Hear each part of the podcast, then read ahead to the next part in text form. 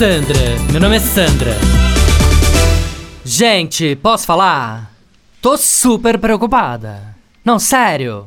Agora que voltaram às aulas presenciais, a gente teve que voltar para São Paulo. O Leozinho não tá conseguindo se adaptar. Não juro. Imagina o menino que tava acostumado a todo dia de manhã fazer aula de equitação na Barô, ter que voltar para essa cidade poluída para passar metade do dia na escola, trancado numa sala de aula de máscara. Não dá, né? Aí eu vi que o vizinho botou a casa dele para vender. Falei pro meu marido, falei: "Compra!" Compra, a gente manda demolir, planta grama, constrói uma cocheira e traz o cavalo do Leozinho pra São Paulo. Ah, parece uma louca, né? Não, sério. Não, se eu trouxer o cavalo, o Leozinho vai poder voltar a fazer equitação todo dia de manhã, concorda? Se bem que plantar grama não, né?